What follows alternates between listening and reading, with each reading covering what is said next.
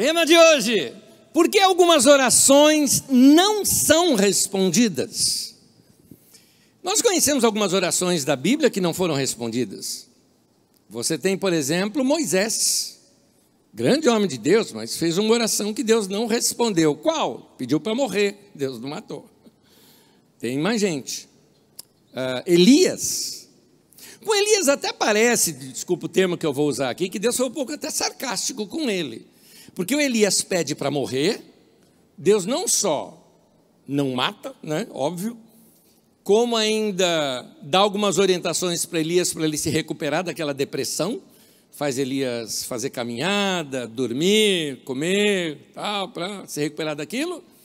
E depois ainda manda uma, segundo ali a história, uma carruagem de fogo e o leva para o céu sem morrer. então, é, é, é, parece até que foi sarcástico nesse sentido, né? Ele pediu para morrer, mas nem isso aconteceu. Mas tem Jonas também, que acontece a mesma situação e Deus não responde. Bom, nós já sabemos alguns tipos de oração que Deus não responde. E o motivo desse, desses casos está muito claro para nós. O plano de Deus para a vida daquela pessoa não tinha acabado. Deus não é obrigado a responder às tolices do nosso coração. Cada um de nós tem as suas tolices. E Deus, sendo Deus de um pai amoroso como Ele é, e nós estudamos bastante isso aqui no domingo passado, um pai querido e amoroso, Ele compreende essas tolices do nosso coração e não deixa de nos amar ou de ser Deus ou se ofender com essas orações tolas que de vez em quando a gente faz, como desses homens pedindo a morte.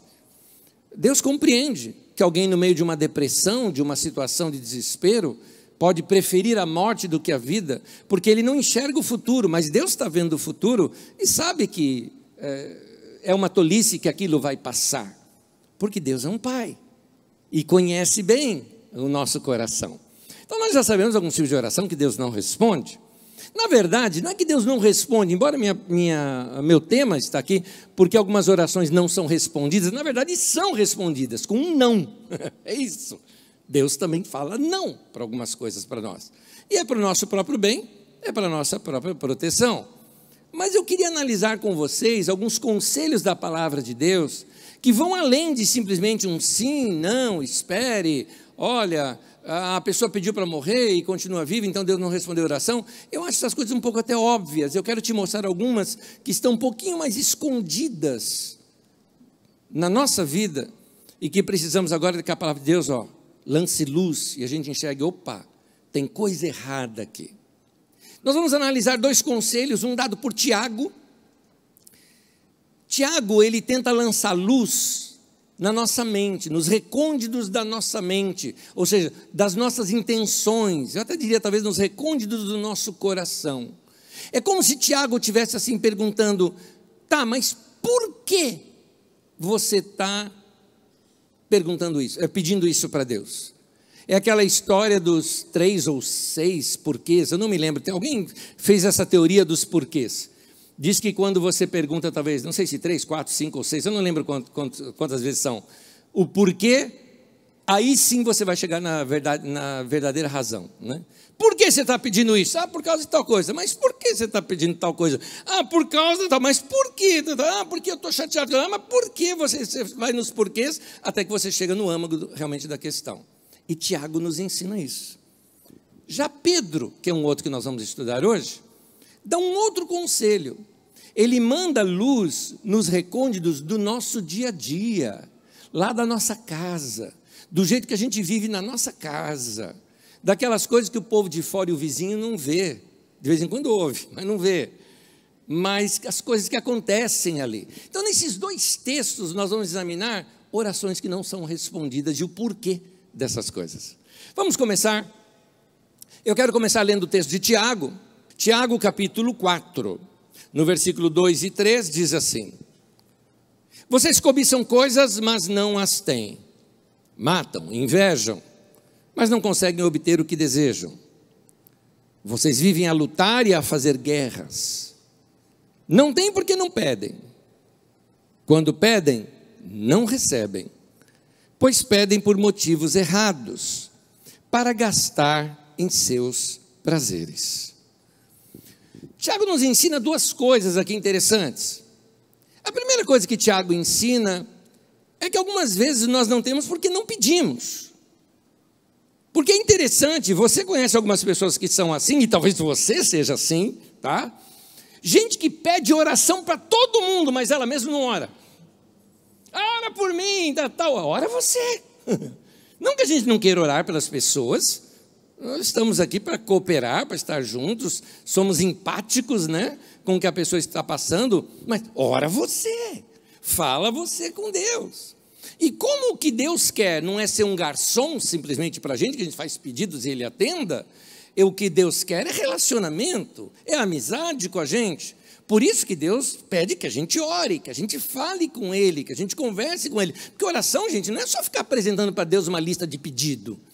Oração é comunhão, é conversa, é relacionamento, é desabafo. Então nós precisamos ter esse relacionamento com Deus. E Tiago nos mostra que muitas vezes eh, a pessoa não tem porque não pede. Mas tem outro detalhe, e alguns pedem, mas pede pela motivação errada. Ele está pedindo um carro novo porque está com inveja do carro do vizinho. Não é porque ele está precisando. Ele está pedindo alguma coisa, mas está pedindo por vingança. Ele está pedindo um, um, excelente emprego porque quer se vingar do outro que mandou ele embora, ou quer se vingar da esposa que separou dele, que acha que ele é um miserável, então agora ele quer ficar rico para mostrar que ele é o cara. São motivos egoístas. Então, o que a Bíblia nos ensina, inclusive a Bíblia nos ensina, quando nós pedimos, ah, mas a Bíblia não diz que tudo que nós pedimos em nome dele, ele vai nos dar. Isso, em nome de. Gente, vamos pensar aqui, o que é pedir em nome de Jesus? É só falar a frase no final, em nome de Jesus, amém? Não. Pedir em nome de alguém significa que eu estou pedindo alguma coisa que a pessoa pediria, certo? É a pessoa que pediria. Aquilo que Jesus pediria diante do Pai. Então eu estou aqui pedindo em nome de Jesus, no nome dele, na, na pessoa dele, no, na maneira como ele pediria, eu também estou pedindo. Então tenha certeza que um pedido feito assim, com a mesma característica de Jesus, tem de Deus o sim e o amém. Não tenha certeza disso. Então, Tiago começa a nos mostrar: olha, quando tem coisas erradas nas intenções do nosso coração, não tem resposta para esse tipo de oração. Deus silencia. Agora, Pedro, Pedro começa a trazer uma outra perspectiva, muito mais prática. O Tiago ele traz daquela intimista. O Pedro ele traz algumas coisas do dia a dia. Nos ensinamentos de Pedro, ele começa a mostrar uma coisa importante aqui para nós. Ele mostra que ah, ah, o nosso relacionamento com Deus está muito atrelado com o relacionamento das pessoas com as quais nós convivemos. Vocês vão me ouvir hoje aqui pela manhã dando muitos exemplos da vida de casal, porque o texto fala de casamento.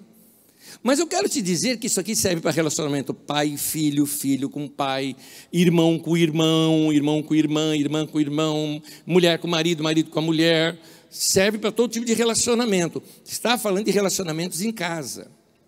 Porque, olha só a lógica agora de João que eu vou citar. João, por exemplo, vocês veem que estão de acordo. Tiago, Pedro, João, estão todos em acordo. O João, por exemplo, ele diz assim: Como você diz que ama a Deus, a quem você não vê, quando seu irmão a quem você vê, você não ama? Jesus mostra que tem uma incoerência aqui. Aqui no caso João, né? João mostra que tem uma incoerência aqui.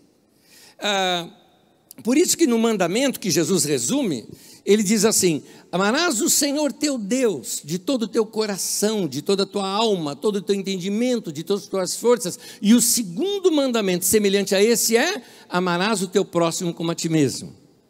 Isso Jesus resume a lei. Quando chega João, muitos anos depois, João ele fala assim: é, é, Jesus deu um novo mandamento. E o novo mandamento é amar uns aos outros assim como ele nos amou. Você nota que João nem cita amar a Deus, ele cita só amar um ao outro. Porque para João está claro, meu modo de dizer que eu amo a Deus é amando meu irmão. Então, se eu não amo meu irmão, eu não amo a Deus. Agora, traz isso para dentro de casa. Porque o que a gente tem às vezes é uma incoerência de vida.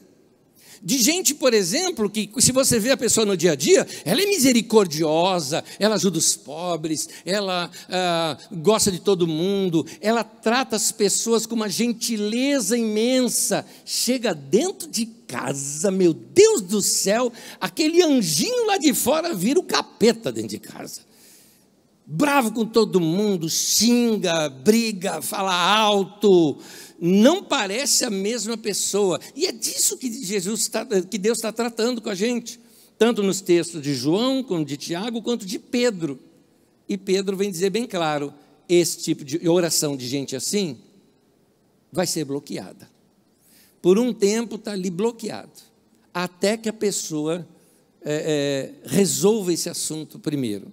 Não seria isso que Jesus quis dizer? Olha, quando você for trazer a sua oferta, e você sabe que você tem um problema lá com seu irmão, deixa a oferta ali diante do altar, vai, conserta com teu irmão e depois você entrega. É que quando a gente fala oferta, você pensa em dinheiro. Eu não estou pensando nisso. Oferta ali no, no, no, eh, no contexto judaico, que é o contexto onde Jesus está lidando, se refere à adoração. O que Jesus está dizendo é o seguinte: você veio para adorar a Deus, mas você está de mágoa com teu irmão, é melhor você resolver esse assunto com o teu irmão primeiro. Porque enquanto você não resolve o assunto com o teu irmão, a tua, a tua adoração está ali. Ó. Em outras palavras, não subiu ainda a tua adoração. Ela parou ali, meu querido. Porque você ama Deus amando pessoas. Você serve a Deus servindo pessoas. Então, vamos aprender isso na prática. O problema hoje que acontece, vocês vão perceber no ensino de hoje, que eu vou um pouquinho diferente de alguns ensinos, até de igreja, principalmente igreja evangélica nos nossos dias, que eu acho que está um pouquinho deturpado. Algumas igrejas, com o intuito de querer a igreja crescer e tudo mais, eles fazem com que todos os irmãos da igreja tenham que fazer alguma coisa pela igreja, tem que estar em todos os cultos, tem que contribuir até o que não pode e tudo mais. Por quê? Porque primeiro vem Deus. Depois vem as outras coisas. Bom, que Deus vem em primeiro lugar está certo. Mas Deus e igreja são duas coisas diferentes. Primeiro vem Deus, mas depois vem a família, meu querido. Não vem a igreja. Primeiro vem a tua casa, a tua família, com quem você convive. Igreja vem depois disso. Vamos saber separar bem essas duas coisas. Eu digo isso e agora me permita aqui dar um exemplo bem prático aqui para vocês. Deixa eu dar um exemplo bem prático, tá bom? E esse exemplo é um exemplo real de um pastor que eu conheço ele, um querido irmão lá do Chile, e que ele contou a seguinte história que ocorreu na igreja dele com ele. Muito bem, na igreja dele, que está, é uma daquelas igrejas que tem muitos cultos durante a semana, e tinha uma irmã muito fiel na igreja, uma igreja relativamente pequena, muito fiel na igreja, e que ela, todo culto estava lá. Aquela mulher estava lá, tudo mais, de todo culto, irmã dedicada, devota, tudo mais. E aí vinha uma grande conferência lá, que ia ter culto a semana inteira. Só que o que ocorria? Essa mulher sempre vinha sozinha. E ela sempre falava para o pastor: Pastor, ora pelo meu marido, para que meu marido se converta. Né? É tão ruim vir para o culto sozinha. Né? Ele não quer saber, ele não gosta de igreja, não gosta de crente. Né? E o pastor perguntou para ela: Mas como é que ele é como marido? Né? Ele é ruim. Não, ele é um bom homem, ele é um bom homem. Ele é bruto, ele bate em você. Não, de maneira alguma, é um excelente marido. Mas de igreja ele não gosta. Ele falou: Bom, então, então você tem um bom marido. E um bom marido merece uma boa dedicação. Irmão, eu tenho uma palavra então para você. Você segue? Claro, pastor, o conselho que o senhor der, eu. Muito bem, você vai fazer o seguinte: vai ter conferência aqui na, na igreja essa semana. Ela falou: Sim, eu vou estar em todos os dias. Ele falou: Então, é isso que eu ia te falar. Não. Você vai se preparar, vai ficar bonitinha, tudo mais, porque ela tinha narrado para ele como é que era esse momento em que ela vem para o culto. Então ela contava o seguinte: que ela deixava lá a jantinha pronta, ela já jantava, deixava tudo prontinho. A hora que ela está saindo para o culto, o marido está chegando do trabalho. Algumas vezes eles se viam, outras não, outras ele até chegava depois do horário e jantava lá, sempre jantava sozinho. Ele falou: então, você vai arrumar tudo certinho, vai estar tá bonitinha, tudo mais, e quando teu marido chegar, janta com ele e fica com ele. Mas, pastor, eu não vou vir na igreja. Não, você vai ficar em casa com o seu marido. Né? E, e, e, até quando? Não, até quando ele puxar assunto e vocês conseguirem conversar sobre esse assunto. Porque ela falou que ele nem, sobre, nem permitia que ela tocasse no assunto de igreja com ele. Pois bem, primeiro dia, lá está a mulher em casa, o marido chega, está bonita, ele olha assim para ela tal. Ah, você não jantou ainda não? Falou, não, não, estou esperando você para jantar. Você vai atrasar para o culto, hein? Ele falou, não, eu não vou no culto hoje. E desconfiado, olhou assim, deixou, passou. Segundo dia, a mesma coisa. Terceiro dia, a mesma coisa. Aí ele já não aguentou, chegou assim e falou: Escuta, você não vai no culto, não? Ele falou: Não, não vou não, ficar aqui com você. Tá bom, né? Tá, tá. Ele, é, você está desviando? Ele falou: Não, eu estou seguindo o conselho do meu pastor. Ele falou: Como assim? O meu pastor falou isso, isso, isso e contou para ele: Fique em casa com o seu marido, seu marido é prioridade na sua vida. Ele falou isso mesmo? Falou. Então tá bom. Levantou, foi lá, tomou banho e falou: Vamos para a igreja. A mulher ficou toda feliz, só que eles estavam atrasados, chegou quase no final do culto. E a hora que chegou no final do culto, ele falou: Quem que é o pastor que falou isso aí? Ele falou: ah, Aquele ali, ó. Esperou terminar o culto, o homem vai até o pastor. E ela assim: O que, que esse cara vai falar com o pastor, né? E olha, chegou no pastor assim, olhou o pastor e falou: Pastor, o senhor deu aquele conselho para minha mulher? Falou: Pois não, foi isso mesmo. Muito bem, estendeu a mão falou: Muito obrigado por ter devolvido minha mulher. Detalhe: esse homem se tornou até diácono naquela igreja, de tão dedicado que foi e tudo mais. A família vem primeiro. Os relacionamentos em casa são tão importantes que uma das maneiras da gente cultuar a Deus é vivendo bem com as pessoas com as quais nós convivemos em casa. Então, meu querido irmão, minha querida irmã, e você, rapaz, eu não estou falando, eu, os meus exemplos são de casais, mas serve para todos os relacionamentos. Já falo com você, por exemplo, que é solteiro, que quando eu tive uma experiência com o Espírito Santo na minha vida, que foi o batismo com o Espírito Santo, foi no meio da rua, que eu cheguei em casa, entrei, fiquei orando dentro do quarto, mas era um adolescente. Minha primeira atitude que eu tomei ao que eu saí daquele quarto do meu tempo de oração foi até o quintal da minha casa pegar o meu pai, dar um abraço do meu pai, um beijo no meu pai e falei assim para ele: Pai, me perdoa do mau filho que eu fui para o Senhor. Hoje eu olhando para trás, eu não era um mau filho. Era um filho, até se olhar assim, não, era um bom menino. É que na minha cabeça de adolescente eu era rebelde porque meu pai não tinha muito estudo, eu estudava muito, então achava que eu sabia mais do que meu pai. Então eu era, na verdade, arrogante, orgulhoso com meu pai, aqueles choques de gerações, né? Oh, velho, aquela coisa toda. Nunca mais tratei meu pai dessa maneira. Mudei, mudei ali, radicalmente, naquele dia. Naquele dia também, porque minha mãe, beijei minha mãe, falei coisas para ela, mas com minha mãe já me dava muito bem. Mas meu pai tinha essa, é, é, esse, esse choque de geração, não é? Com meu pai. Meu pai é 46 anos mais velho do que eu, imagine. Então a gente tinha um choque de geração enorme assim entre nós. Mas ali se findou, por causa de uma experiência com Deus. Então, é, é, o que eu estou querendo te dizer é isso: toda vez que você se aproximar mais de Deus, Deus vai te empurrar para o próximo. A sua maneira de servir a Deus é servindo o próximo.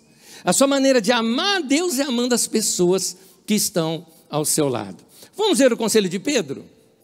Pedro aconselha o seguinte, é, 1 Pedro capítulo 3, versículo 7, diz assim: Do mesmo modo vocês, maridos, sejam sábios no convívio com suas mulheres, tratem-nas com honra, como parte mais frágil, e coerdeiras do dom da graça da vida de forma que não sejam interrompidas as suas orações. Note esse final. De forma que não sejam interrompidas as suas orações, diz o texto. Muito bem. Deixa eu voltar aqui um pouquinho para a gente pensar algumas coisas. Uh, eu recomendei essa semana, até nas minhas redes sociais, um filme chamado Jesus Revolution, muito legal, conta uma história real de uma igreja real, tanto que alguns dos pastores ali eu conheço por nome, outros eu uh, tem gente viva né, até hoje, então, é, pastor de igrejas grandes tal, contam numa época em que Jesus começou a converter os, os, os hippies. E os hippies vindo para o culto, daquele jeito deles, e o choque de gerações entre os hippies e aquela geração antiga da igreja, e uh, trata desse assunto uh, o filme Não dei nenhum spoiler, só te dei aqui mais ou menos um contexto. Mas vou dar um pequeno spoiler agora. Tem um rapazinho novo no filme em que ele uh, sente que Deus está usando muito ele. E quando uma pessoa se sente usada por Deus, meu amigo, não tem coisa melhor na vida da gente do que perceber que você foi um instrumento de Deus. Para uma pessoa. Imagina quando você é para uma multidão. E aquilo, para mexer com a tua linda cabecinha, é um, dois. E mexeu com a cabecinha do rapaz, se sentindo um pouco orgulhoso, achando que Deus só faria aquelas coisas através dele, que era o ministério dele, que era o chamado dele. Apesar de novinho na idade, uns 20 anos de idade, a esposa talvez 19, e a esposa um dia aparece uma cena em que a esposa está discutindo com ele, dizendo: é, Você não liga mais para mim, você só fica agora com o negócio da igreja e tudo mais. E ele fala: Você não entende meu ministério, não entende meu chamado. Ela falou: Tá, mas esse, você não está servindo a Deus, você está servindo a você mesmo, você está servindo o seu ego, você quer ser o cara. Seria mais ou menos isso que trata ali. Muitas pessoas se enganam dessa maneira. Acham que conseguem servir a Deus sem servir a tua casa. Eu quero te contar uma coisa. Ah, ah, se você tem um chamado na tua vida para ser usado por Deus, as primeiras pessoas que precisam ser tocadas são as pessoas que convivem com você. Então, é a sua esposa, são seus filhos, é o seu marido, são seus pais. São essas as primeiras pessoas que precisam ser impactadas com você. E quem nos mostra isso nesse texto que nós lemos, você já viu que foi Pedro. Vamos pensar um pouquinho de Pedro agora. Aqui no texto que você leu, é o Pedro mais velho, já mais velho, experiente, sabia muito bem o que estava falando. Agora, se você conhece um pouquinho dos evangelhos, já deve ter notado que Pedro era um carinha de difícil temperamento. Pedro era colérico sanguíneo e por causa disso, às vezes não sabia controlar seu temperamento explosivo. Colérico sanguíneo é aquela pessoa que tem explosões, às vezes de ira, ou às vezes de rompantes, seja para o bem ou para o mal. Né? A é, pessoa tem assim, não sabe se controlar direito, era o caso de Pedro. Tanto que Pedro, você vê uh, Pedro dando bola fora com Jesus, gente, com Jesus. Jesus está contando que para os discípulos, pela primeira vez, Jesus começa a contar para os discípulos que ele tinha que morrer, que ele ia para a cruz e tudo mais. O Pedro chama Jesus de canto e começa a dar umas broncas em Jesus. De maneira alguma, homem, que isso? Não, não, não. Tanto Jesus fala, reda Satanás. Né? O Pedro era assim, ele não media muito as palavras. Você tem uma outra situação. Jesus está lá no Getsemane, uh, vem a, a guarda lá do Sinédrio para prender Jesus. E a hora que os guardas se aproximam de Jesus, o Pedro saca uma espada, que não sei para que ele está fazendo com uma espada, não é? Saca uma espada e diz a Bíblia que ele cortou a orelha do cara lá do guarda. Gente, pensa um pouquinho como é que alguém corta uma orelha sem cortar o ombro. Me diz uma coisa dessa. Ué, não dá. Pois é. Então tenta imaginar a cena. Pedro foi para arrancar a cabeça do cara, lá no pescoço. O cara que abaixou foi a orelha. É a única explicação que eu tenho aqui do negócio. Ou o cara era muito orelhudo, né? Mas, assim, mas Jesus curou a orelha do cara, tudo mais, tem até o nome dele, Malco tal. Tem, tem essa história lá. Mas olha o Pedro como é que era. Agora, se o Pedro era assim diante de Jesus, você imagina como é que era esse cara dentro de casa com a mulher dele? E vou dizer uma coisa, gente: se tem uma santa no céu, é a mulher do Pedro. Não é verdade? Essa mulher, olha, tem então um lugarzinho especial lá no céu para ela.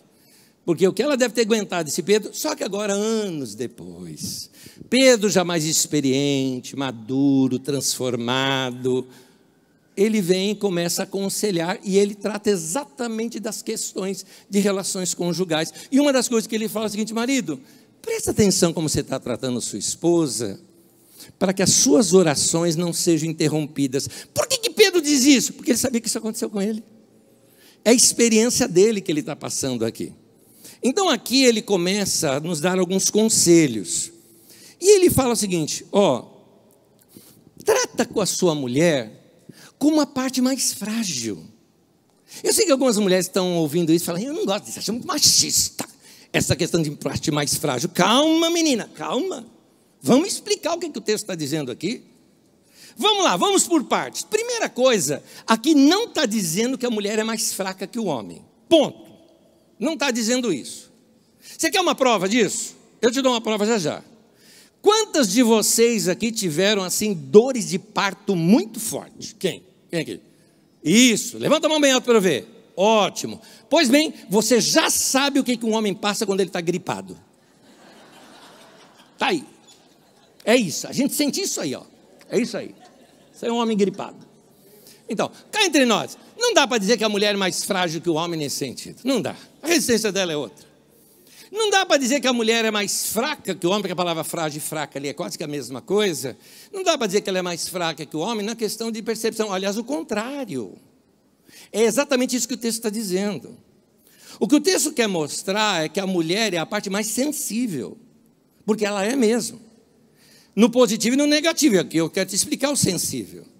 A mulher ela tem uma percepção, eu acho que mulheres têm sexto sentido. A minha lá de casa tem o sétimo sentido. Porque tem, tem coisas em que é impossível, eu não sei, eu não, não sei como ela consegue. Os homens vão me entender, os homens vão me entender. Então a gente está tentando lá cozinhar alguma coisa. Tá, pega a frigideira ali. Tá bom, eu vou lá. Abre o armário. Não tá. Olha, não, não tá. A frigideira não está aqui. Tá aí, dá uma olhada. Não tá. Eu já olhei. E tiro. Tá. Não está. Tá bom. Ela vai assim na minha frente e. Tcharam! Minha vontade é falar assim, né? Que coisa, Mr. M. Mr. M de Magda, né? É, Magda. Ela inventa coisa ali na frente. Não é possível, gente. Não é possível.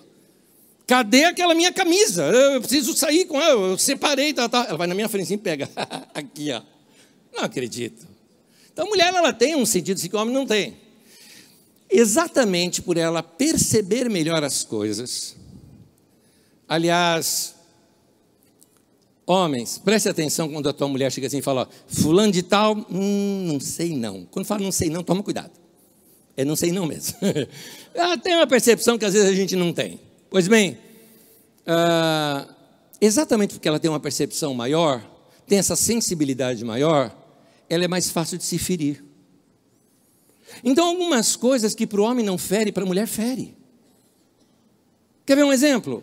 Homens, vamos lá, jogo de futebol. Estamos jogando lá na quadra ou no campo, e você sabe como é que é jogo. Tem hora que começa pegada forte. Entrada dura, é falta, é tal. Até você olha o cara, ô meu, maneira aí, cara, ô, ô. Ô, fominha, passa! Que? Tá, tá, tá. Acabou o jogo, o que, que acontece depois do jogo? Aí, mano, certo, legal, tá.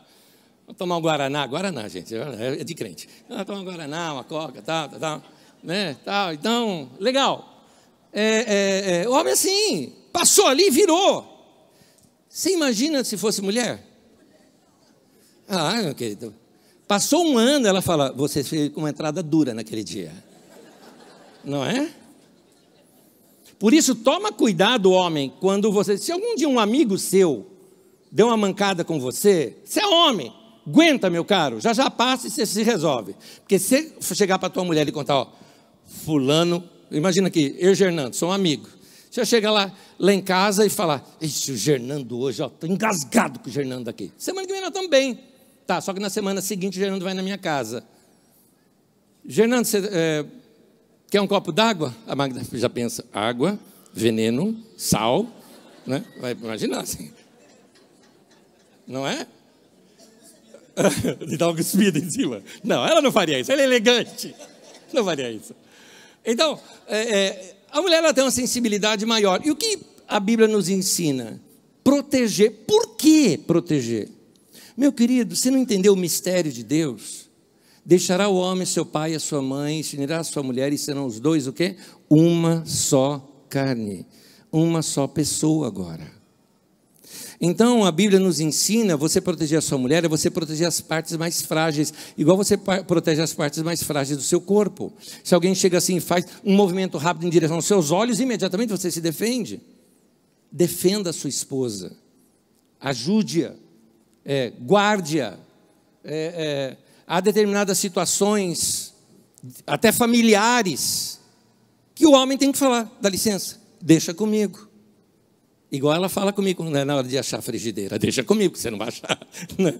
Então tem hora que é a hora de você assumir essa postura e falar: deixa comigo isso aqui, vou resolver isso, proteja a sua esposa.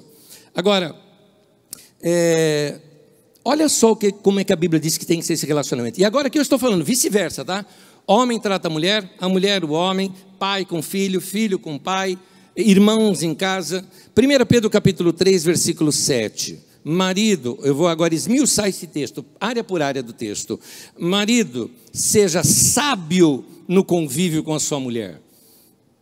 O que o texto está dizendo aqui, nozes é sabedoria, mas não no sentido de uma mente cheia de informação, mas uma mente que sabe o que fazer com aquela informação. Ou seja, aqui está falando de inteligência.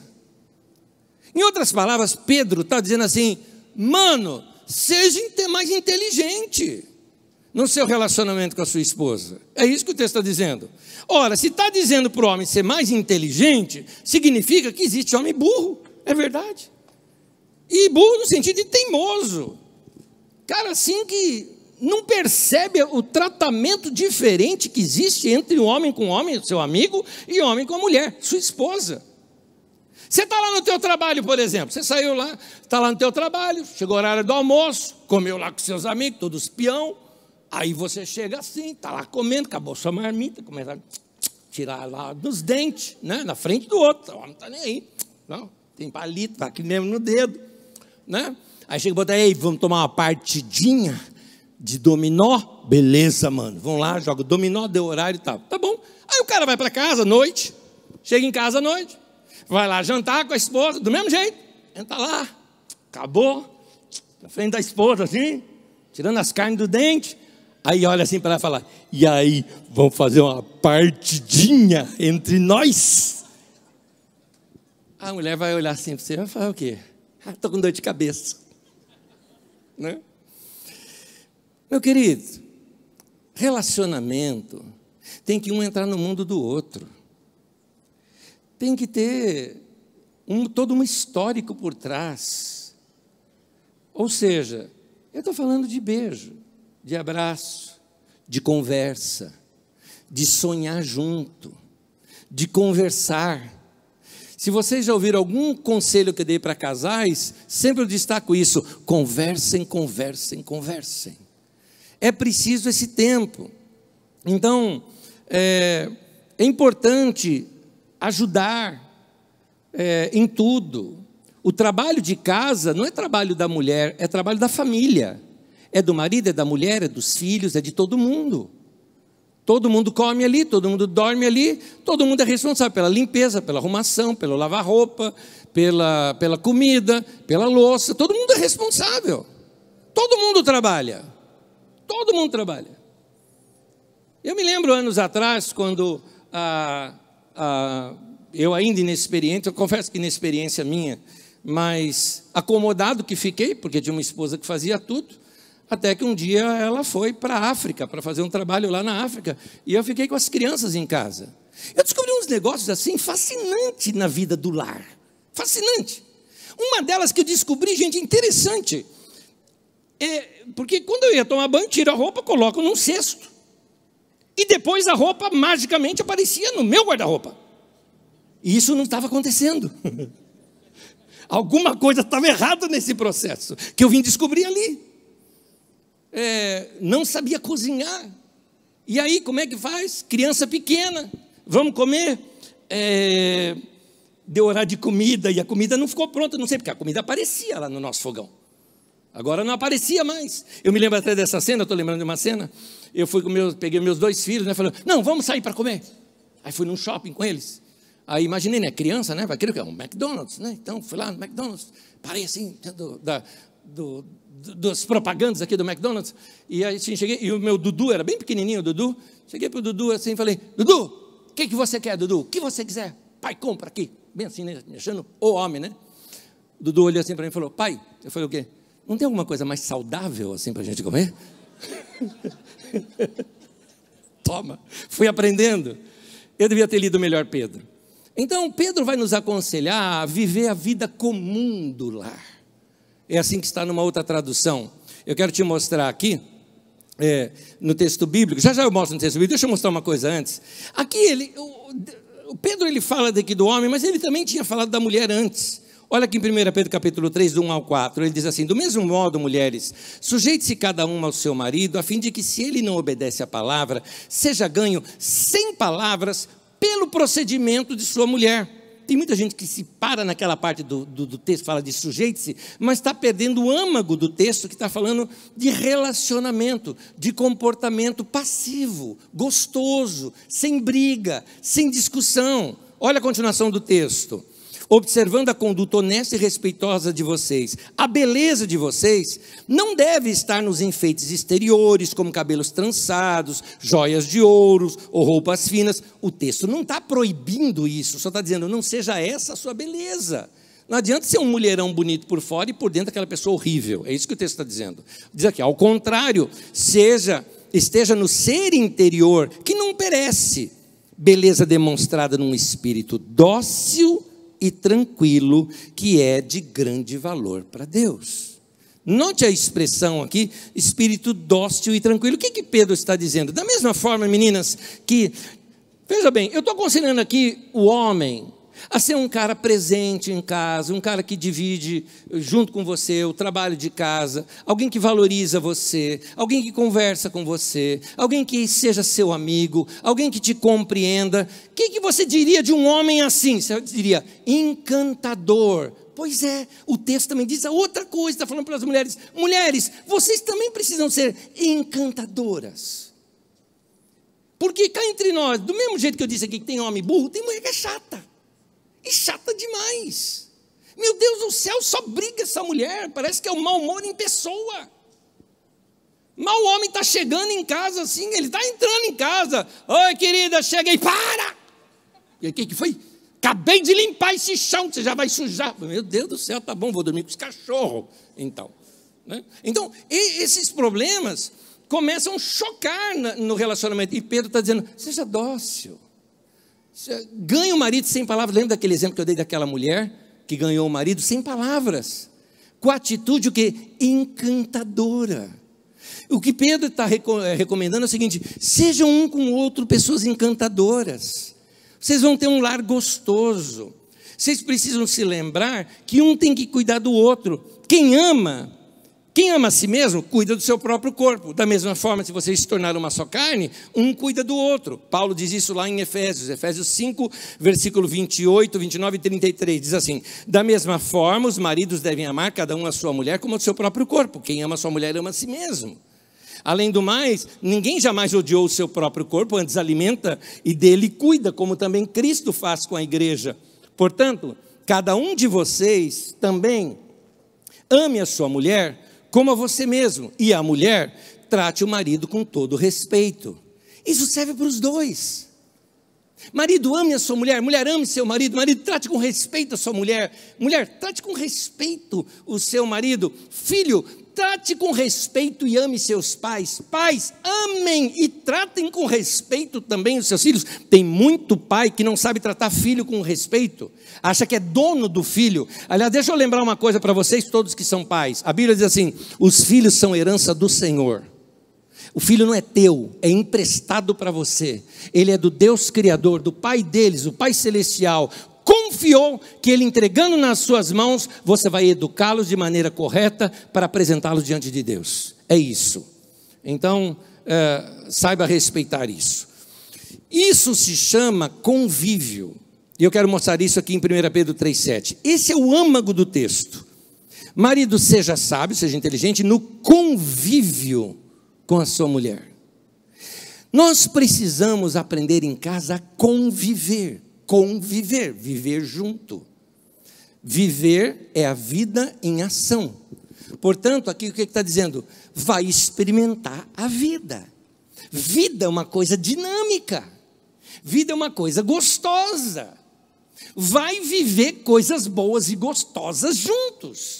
Não está em desacordo isso com o texto bíblico, aliás, está em pleno acordo com o texto de Eclesiastes, que diz assim: é, desfrute a vida com a pessoa que você ama todos os dias. Está lá no texto de Eclesiastes.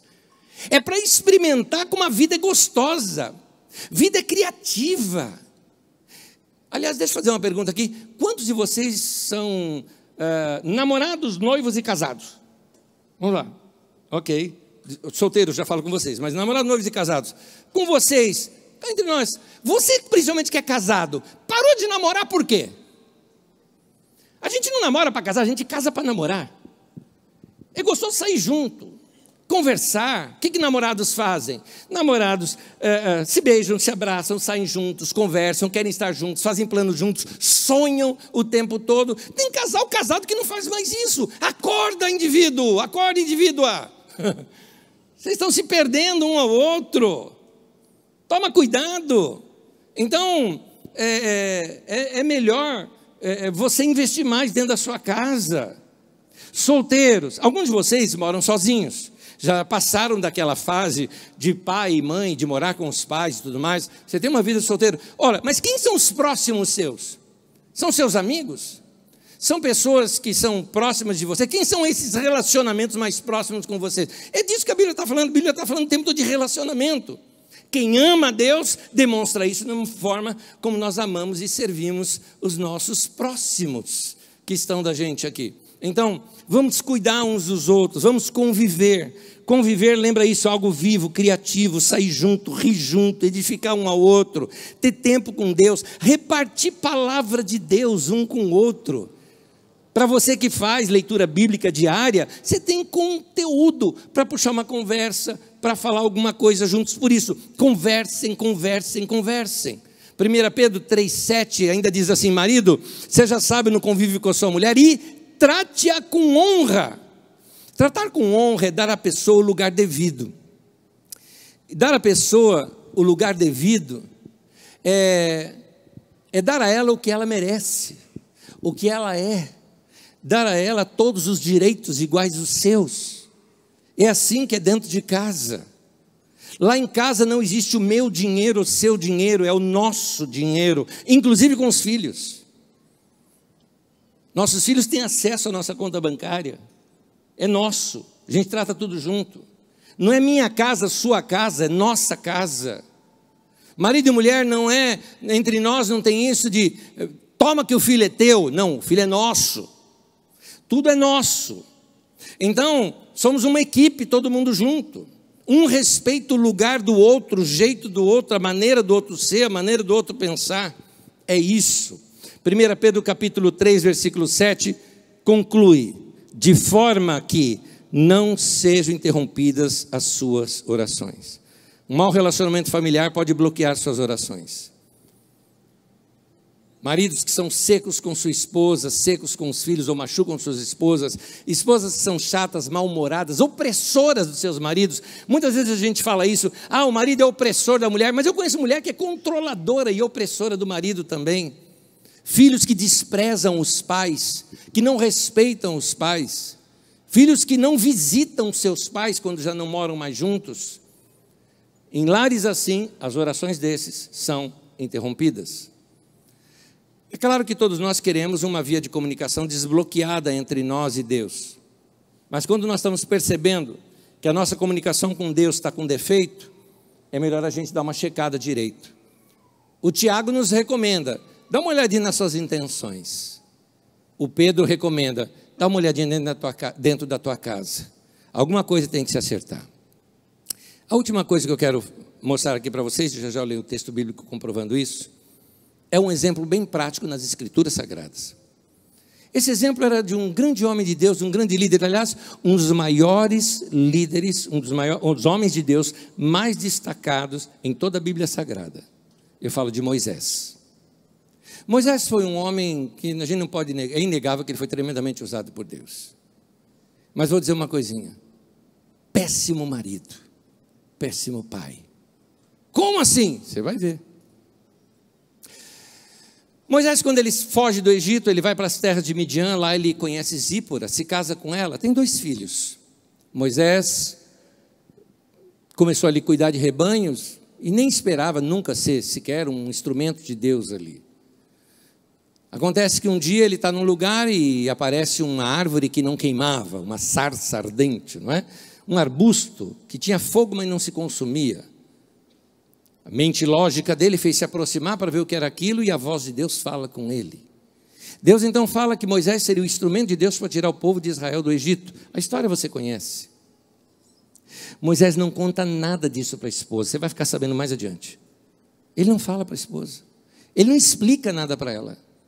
Ele simplesmente chega lá, tem que ir para o Egito, tá bom, chegou lá, avisou o sogro, mas chegou para a mulher e falou: ah, senta no burrinho, bota as crianças aí, vamos picar mula para o Egito.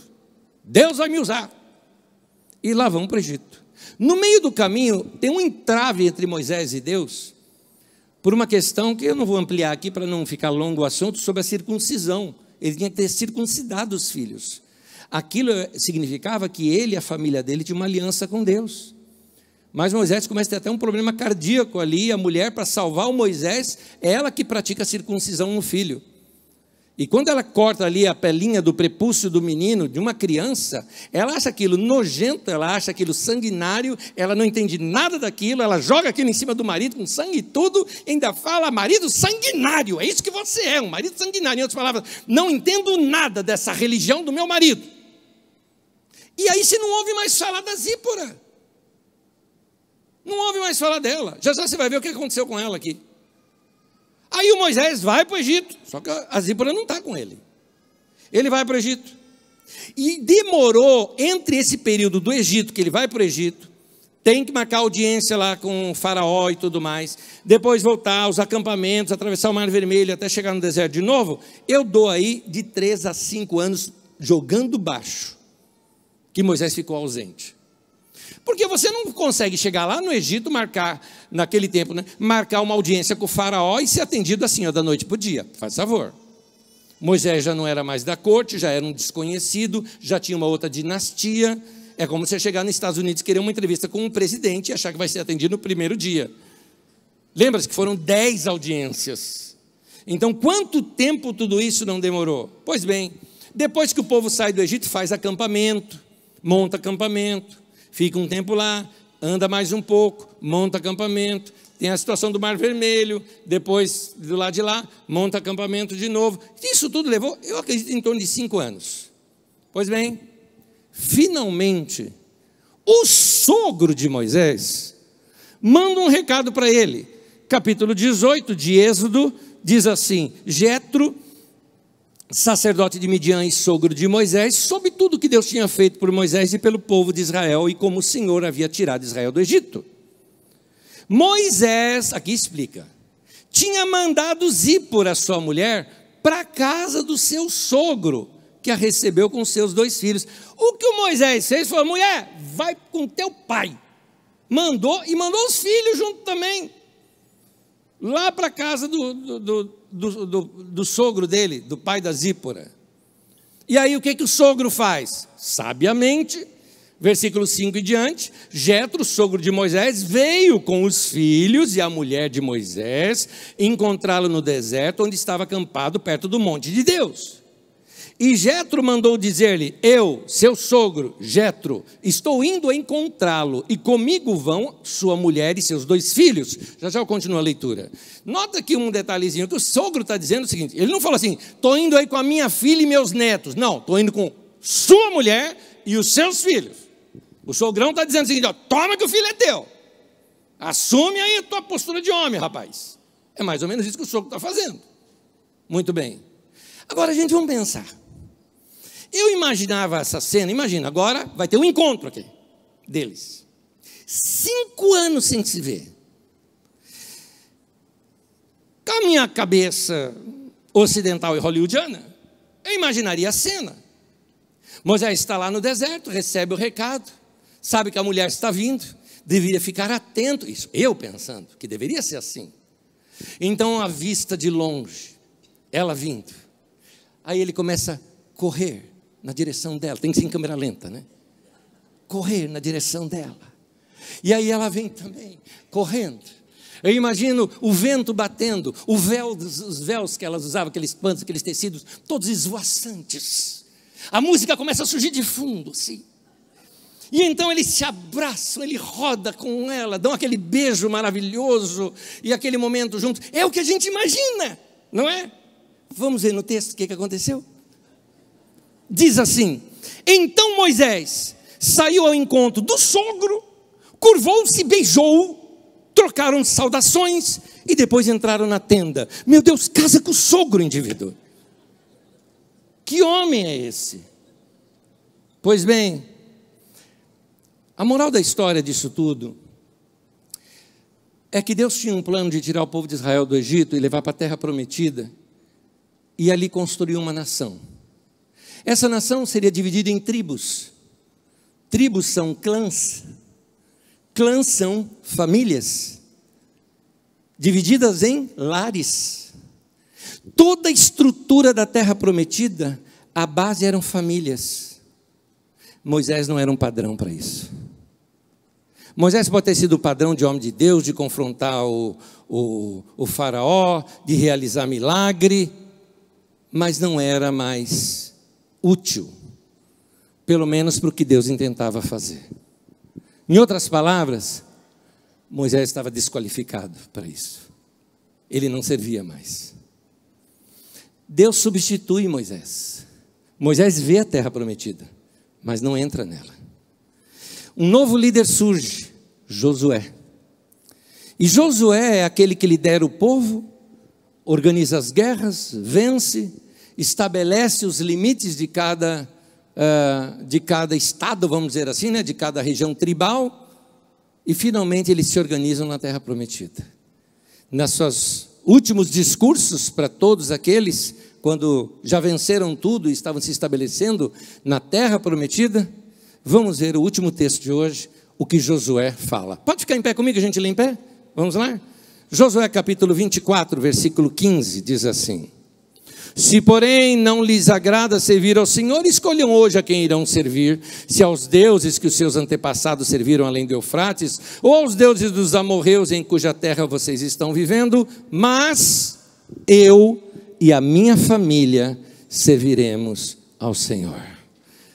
Vamos falar juntos isso? Vamos falar essa última frase? Mas eu e a minha família serviremos ao Senhor. Fala com convicção. Você está profetizando sobre a tua casa, mas eu e a minha família serviremos ao Senhor. Amém.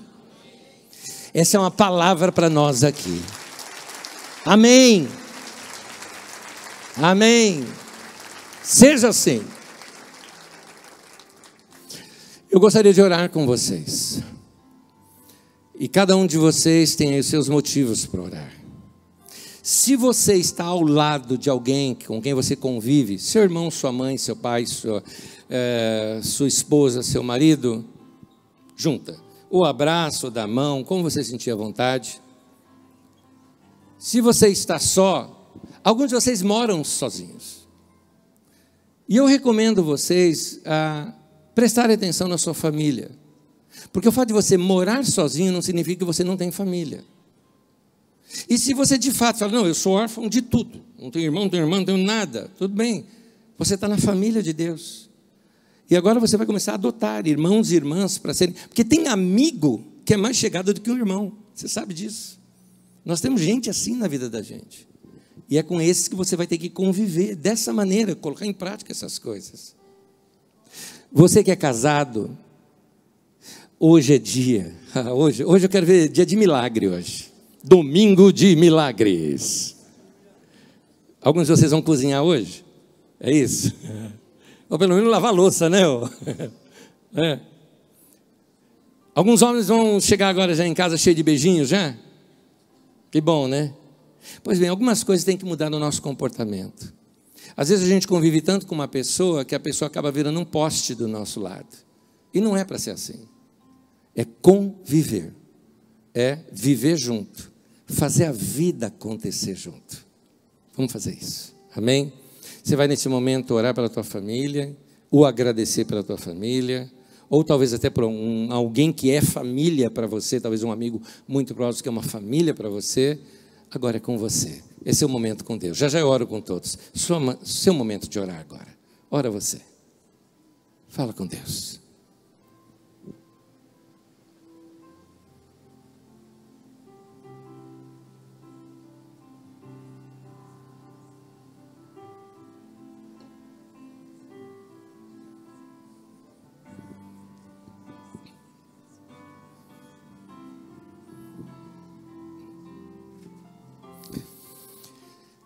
Querido Pai, eu te peço nessa manhã um milagre em muitas famílias aqui.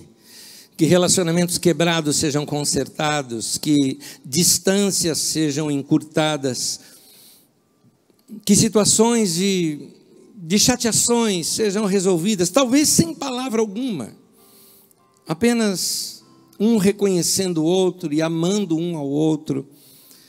Pai, eu te peço um batismo de amor em todos nós aqui. No meu irmão, na minha irmã, naqueles que sofrem, naqueles que são sós, naqueles que vivem em casa, que vivem em família. Pai com filho, filho com pai, avós e netos, netos com avós, marido e mulher. Senhor, em cada área da vida, sejam tocados, banhados com esse amor, que possamos fazer da nossa casa um culto ao Senhor, pela nossa convivência cheia de honra, cheia de alegria, cheia de respeito um pelo outro, dando ao outro o que este outro merece. Que sejamos menos egoístas, pedindo as coisas só para nós mesmos, querendo, fazendo os planos da nossa vida somente do, dos planos do nosso coração e que possamos fazer os planos mais amplos agora, os planos da família, daqueles que nos cercam, que sejamos mais cooperativos, aprendamos a conviver. Obrigado, Senhor, pela tua palavra corretiva hoje aqui para todos nós. Que o Senhor abençoe o teu povo. Que sejam famílias abençoadas, vidas abençoadas, relacionamentos abençoados casais abençoados. Eu te peço, certo, certo eu estou, porque estou orando algo segundo a tua vontade, portanto eu já te agradeço pela resposta desta oração, em nome de Jesus. Amém, amém. Que Deus te abençoe, que Deus abençoe a tua casa, Deus abençoe a tua vida, Deus abençoe a tua história. Me permita abençoar todos vocês. Me permita abençoar todos vocês. Que a graça do Senhor Jesus e o amor de Deus, o nosso Pai, e a comunhão do Espírito Santo seja com todos, desde agora e para sempre. Amém. Deus te abençoe, meu irmão. Vá em paz. Deus abençoe.